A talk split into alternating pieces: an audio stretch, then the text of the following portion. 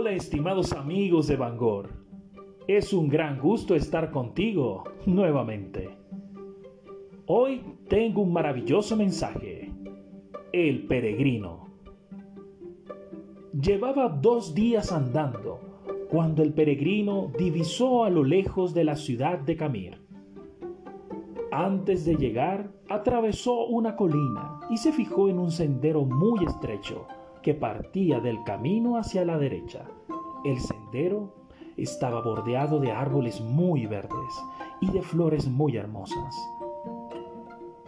El peregrino no pudo resistir la tentación de investigar y comenzó a andar por el camino.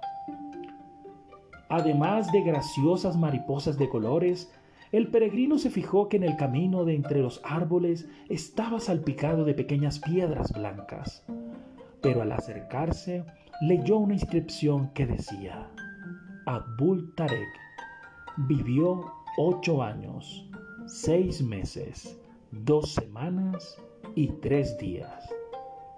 De pronto su alma se entristeció al darse cuenta de que se trataba de la lápida de un niño. Entonces se acercó a otra de las piedras y leyó, Shamir Khalib vivió cinco años, ocho meses y tres semanas. Pero ¿cómo era posible? ¿Qué clase de maldición reina sobre este lugar? ¿Por qué todos morían tan jóvenes? Comprobó con una profunda tristeza que todas las piedras pertenecían a niños. El que más había vivido solo alcanzaba los once años. El peregrino totalmente apesadumbrado se sentó junto al árbol y rompió a llorar. Entonces, a lo lejos, un lugareño se acercó a él y le preguntó, Señor, ¿puedo ayudarle? ¿Por qué está tan triste? Oh, tal vez pueda explicarme qué mal reina en este lugar. ¿Qué hace que mueran tantos niños? ¿Por qué existe exento cementerio infantil? El hombre entonces sonrió y le dijo, no tema, no existe ningún maleficio. Verá, se lo voy a explicar. En este lugar tenemos una tradición.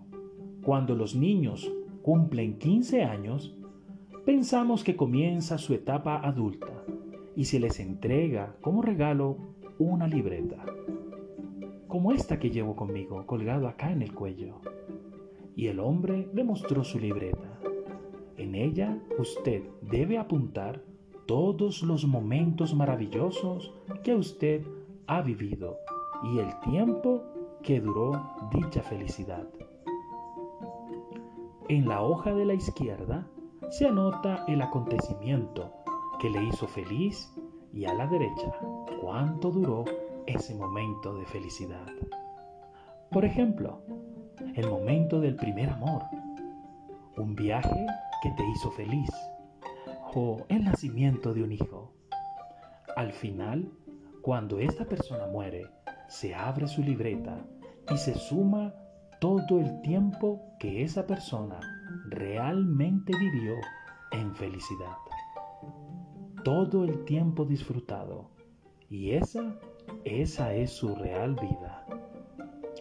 El peregrino entonces se quedó realmente impresionado ante el pensamiento tan profundo y sabio de aquella gente. La vida es efímera y a menudo desperdiciamos valiosos minutos. La vida que vivimos es la que disfrutamos siempre habrá momentos especiales que nos hacen realmente felices. Esos son los momentos vividos, los que hemos aprovechado al máximo. Sin duda, un pensamiento que debería acompañarnos por siempre. ¿Y tú? ¿Cuánto tiempo de vida llevas? ¿Por qué debemos agradecer los momentos de vida? No todos nuestros momentos son felices.